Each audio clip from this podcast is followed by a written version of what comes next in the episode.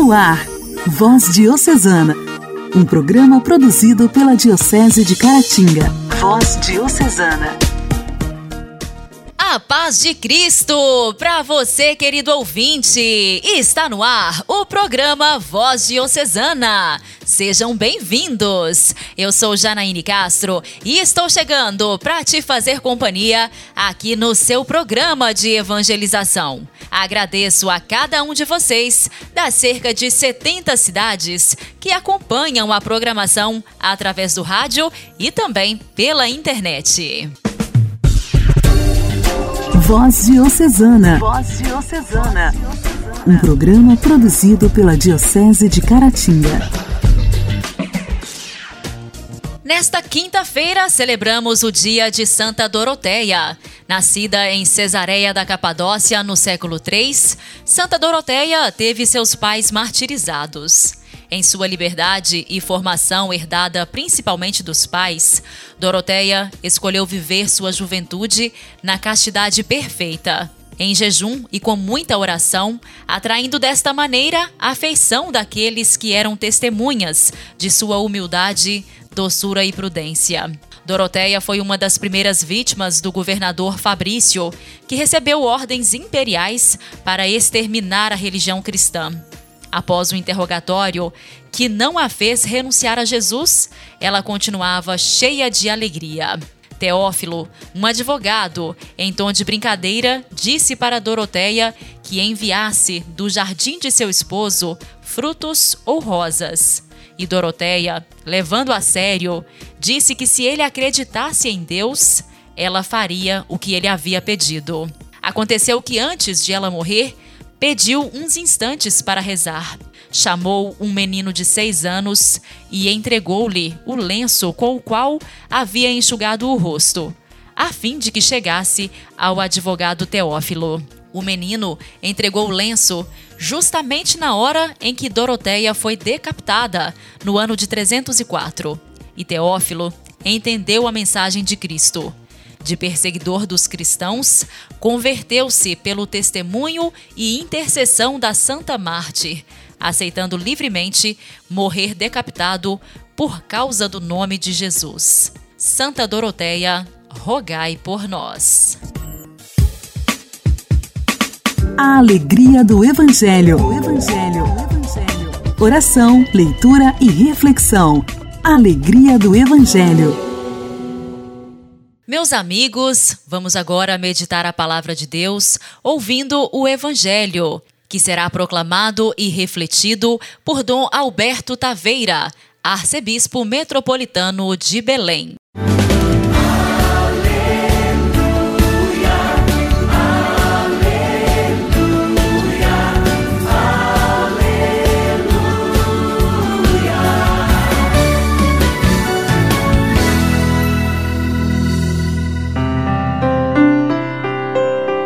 Evangelho de São Lucas, capítulo 5, versículos 1 a 11.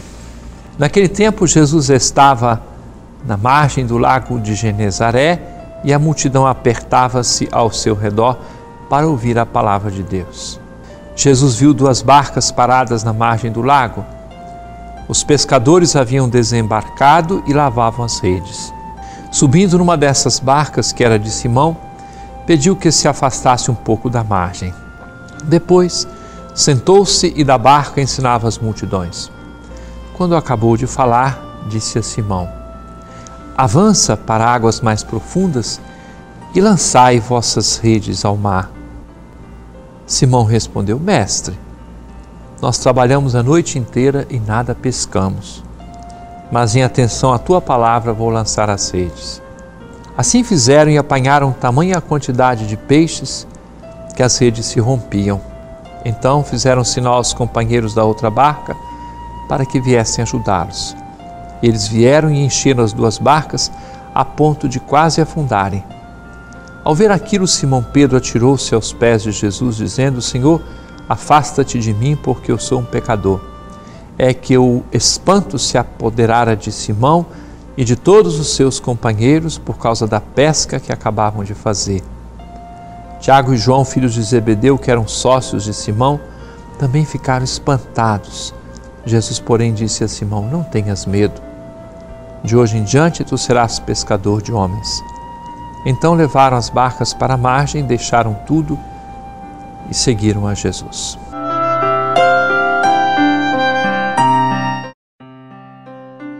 Há pouco tempo eu conversava com uma pessoa que tinha chegado idade de se aposentar. Fez todos os procedimentos para ficar aposentada e ela dizia uma coisa para mim: Eu estou me aposentando, mas eu não morri. Eu continuo vivo. Eu quero fazer alguma coisa, quero fazer o bem aos outros. Pode ocorrer que muita gente diz assim: Eu já trabalhei a vida inteira, agora quero ficar à toa.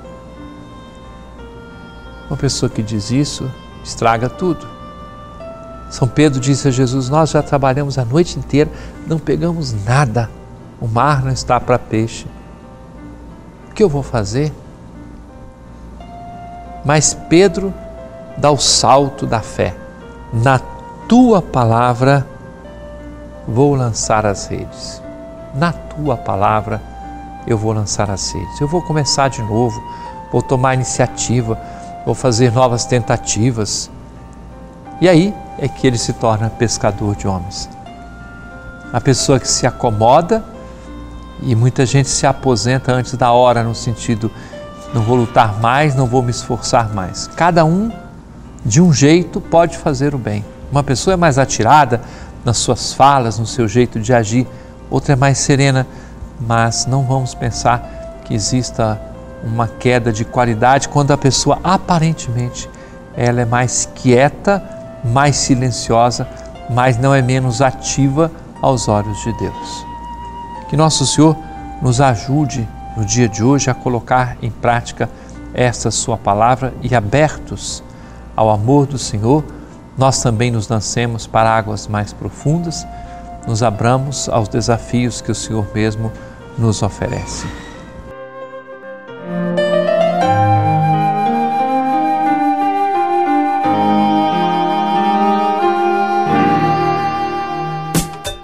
Diálogo Cristão.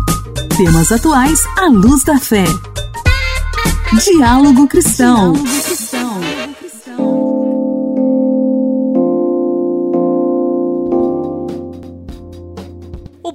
Central anunciou na última sexta-feira novas medidas para o Pix, meio de pagamento digital, para frear a ação de criminosos em fraudes, golpes e sequestro relâmpago. Uma delas é o limite de mil reais nas transferências noturnas, entre 20 horas e 6 horas.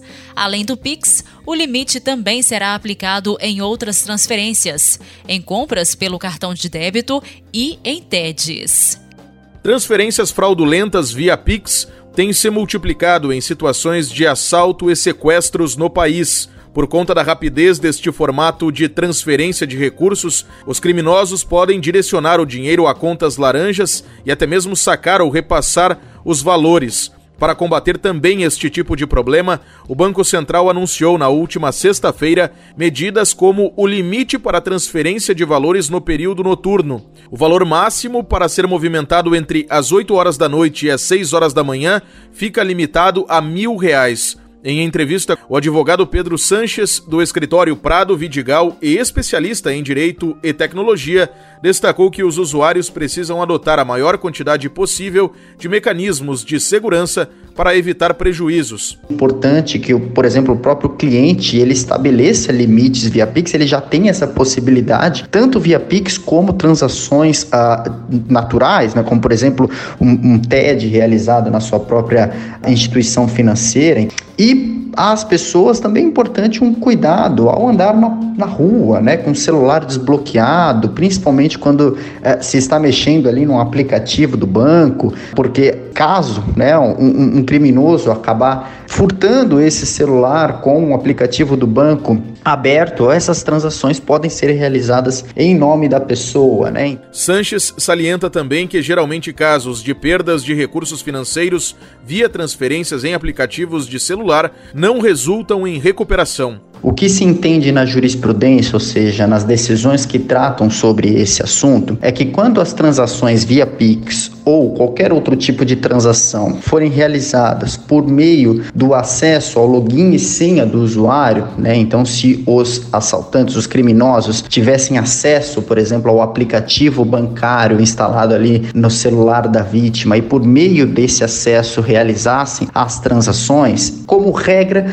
entende-se que as instituições financeiras não teriam dever de reparação dessas transações, desses prejuízos. É muito importante que os correntistas tomem bastante cuidado, essas precauções. Outras medidas que também foram anunciadas pelo Banco Central. A definição pelo cliente de quais contas podem receber transferências acima dos limites pré-estabelecidos e permissão de que os usuários do Pix retenham uma transação por 30 minutos durante o dia ou por 60 minutos durante a noite para análise de risco da operação. Igreja, Igreja em Ação. Informação, CNBB, notícias, Vaticano, diocese, não paróquia, a minha Igreja fé. em Ação. Igreja em Ação. No dia 29 de agosto, foi realizado na paróquia do Coração Eucarístico de Jesus, Santuário, o sacramento da Eucaristia. A celebração contou com todos os recursos de prevenção e com número específico de fiéis. Hoje, no quadro Igreja em Ação, estamos recebendo os catequistas Tiago Bicalho e Sãozinha Monteiro. Eles que falam pra gente sobre a alegria que foi celebrar este momento e dos desafios enfrentados durante a preparação em meio à pandemia. Meu nome é Tiago Bicalho, sou catequista e faço parte da equipe de coordenação da catequese da Paróquia do Coração Eucarístico de Jesus o santuário, aqui em Caratinga, Minas Gerais. Neste ano de 2021, mesmo vivenciando um momento de pandemia, a nossa equipe de coordenação, juntamente com o Padre Vitório e Padre Júnior, nos reunimos para estudar a possibilidade de retornar o sacramento da primeira Eucaristia presencialmente. Assim, desde junho deste ano até o momento de agosto, onde foi realizado no dia 29 de agosto de 2021 a primeira Eucaristia. Aconteceu diversos encontros durante esse período, presencialmente, na Gruta de Nossa Senhora de Lourdes, aqui mesmo em nossa paróquia, em ar livre, respeitando toda a regularização e o que é pedido pela OMS. Assim, foram discutidos diversos temas de acordo com aquelas crianças e também suas famílias, precisavam ouvir e entender um pouco do que é a nossa fé cristã. Desde então, realizamos os nossos encontros, fazendo com que possa ser da melhor forma possível. Encontramos sim algumas dificuldades, mas para Deus nada é impossível. Realizamos com muita alegria e muita fé este sacramento da primeira Eucaristia assim vivenciando principalmente que é o catequista, que nós servimos por amor. Eu, Sãozinha Monteiro, catequista da turma de Primeira Eucaristia da paróquia Coração Eucarístico de Jesus, Santuário Caratinga, venho através desse áudio falar um pouquinho para vocês como foi nossos encontros de catequese nos anos de 2020 e 2021.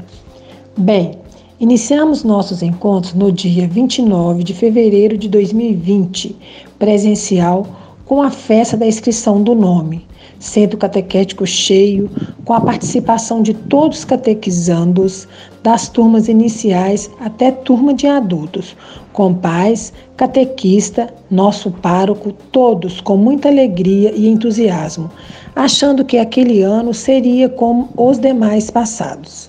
Tivemos apenas seis encontros presenciais. Veio a pandemia, tudo fechou e toda a população com medo de um vírus que ninguém sabia nada a respeito. O que foi nos passado? Fechar tudo, manter distanciamento, usar máscara, álcool em gel, ficar em casa. E aí, o que fazer? Ficamos parados até mês de junho do mesmo ano. Então a onda vermelha chega e permanece. Tivemos uma ideia, mas não sabíamos se ia dar certo. Mas, com decisões tomadas com nosso pároco e coordenação, foi o mais certo As escolas começaram a ter aula online. Por que não a catequese e encontros também?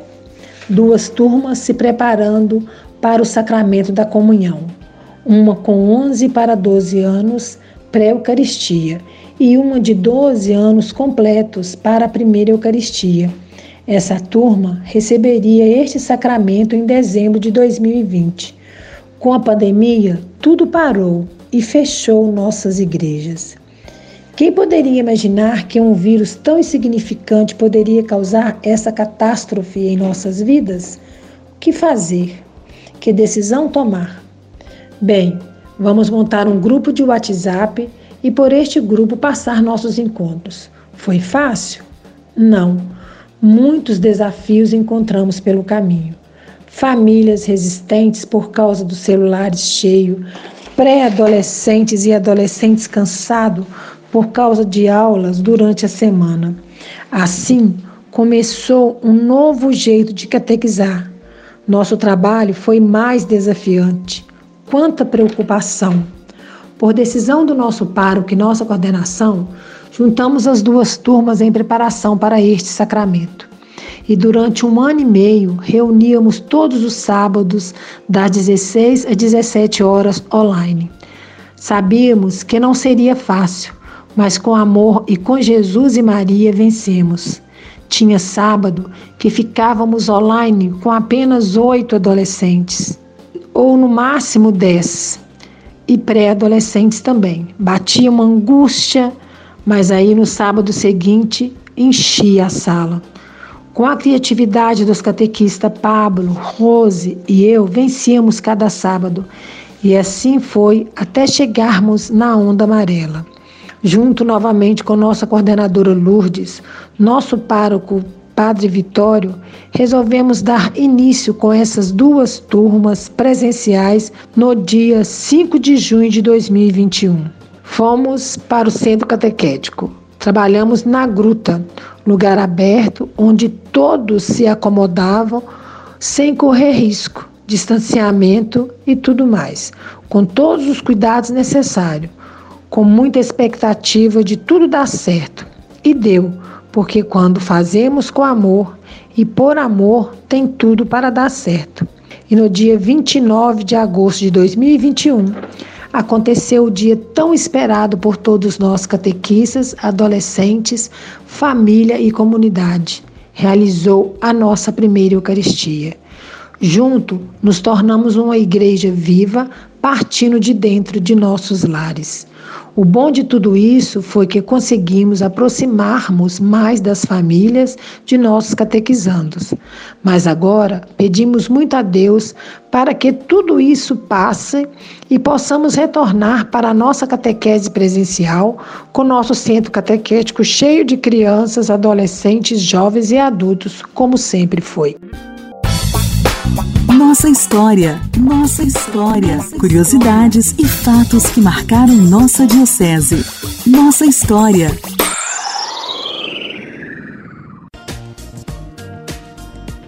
Hora do quadro Nossa História. E nesta quinta-feira, Rosene, paroquiana do Santuário de Adoração Perpétua de Caratinga, continua falando sobre o fundador da congregação do Santíssimo Sacramento, São Pedro Julião Eimar. Caros ouvintes da Voz Diocesana, dando continuidade sobre o fundador da congregação do Santíssimo Sacramento, São Pedro Julião Eimar, nós vimos que depois de muitos anos como marista, Deus preparou uma obra maior para Padre Eimar. Um carisma lhe invadiu o coração, ser fundador de uma congregação. Em Paris, a 13 de maio de 1856, após anos de discernimentos e consultas, Padre Eimar recebeu a permissão de Dom Cibur a ser bispo de Paris. Que permissão foi essa que ele recebeu? Fundar a congregação do Santíssimo Sacramento. Pouco tempo depois, Padre Eimar fundou a agregação do Santíssimo Sacramento. E junto com Margarida Guilot, em 1864, fundaram então a Congregação das Servas do Santíssimo Sacramento, ramo feminino da congregação. Orar costuma fazer bem. Intimidade com Deus. Esse é o segredo. Intimidade com Deus. Com Irmã Imaculada. Orar costuma fazer bem. Que a graça de Deus e o amor de Maria esteja com você e com a sua família. Estamos iniciando o mês de setembro, mês da Bíblia, e somos convidados nesse tempo a meditar mais a palavra de Deus, a refletir o que ele nos diz em Sua Santa Palavra. Gostaria de, nesse primeiro encontro nosso do mês, fazer a nossa oração para ler a palavra de Deus e vamos também refletir um pouquinho sobre o Salmo 139. Oração para antes da leitura bíblica. Ó Deus, Criador do universo, que vos revelastes aos homens através dos séculos pela Sagrada Escritura, e levastes o vosso servo, São Jerônimo, a dedicar a sua vida ao estudo e à meditação da Bíblia, dai-me a graça de compreender com clareza a vossa palavra quando leio a Bíblia. São Jerônimo, ajudai-nos a considerar o ensinamento que vem da Bíblia acima de qualquer doutrina, já que é a palavra e o ensinamento do próprio Deus. Fazei com que todos os homens aceitem e sigam a orientação do nosso Pai comum, expressa nas Sagradas Escrituras. São Jerônimo, rogai por nós. E o Salmo 139, ele nos diz: Javé, tu me sondas e me conheces. Tu conheces quando me sento e quando me levanto, e discernes de longe meus pensamentos por dispersos que sejam meu caminhar e meu descansar, todos os meus caminhos te são familiares. Eis que a palavra mal chegou à minha língua, e tu, Javé, já a conheces inteira. Tu me proteges por detrás e pela frente, e colocas sobre mim a tua mão. É um conhecimento maravilhoso que me ultrapassa, tão sublime que não posso alcançá-lo.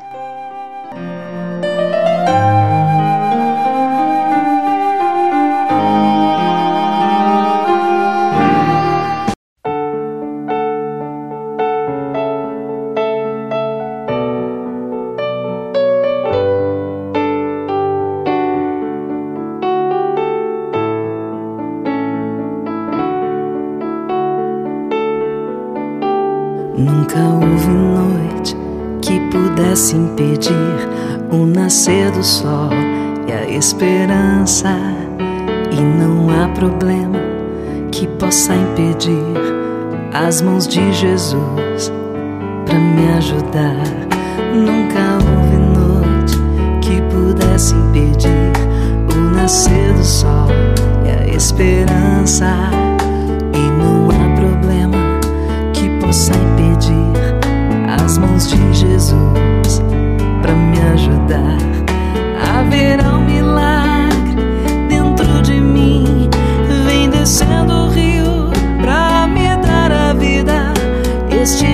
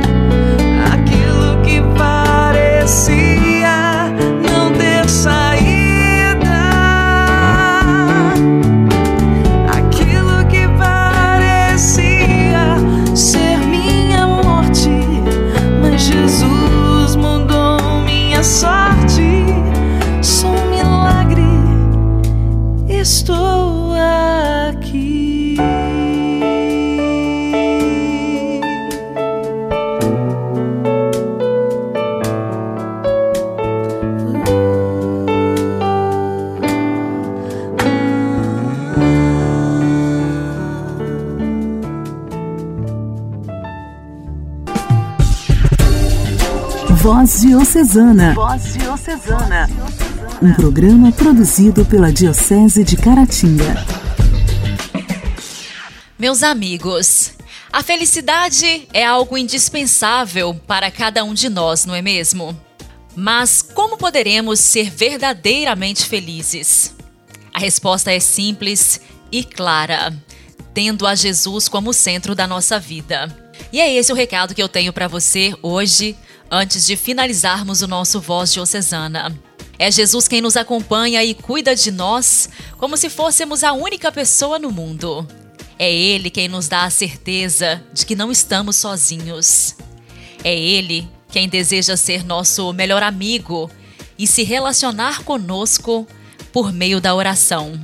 Então, meus amigos, coloquem Jesus como centro da sua vida e veja o quanto ela se tornará rica de sentido e significado. Um grande abraço para você. Até amanhã.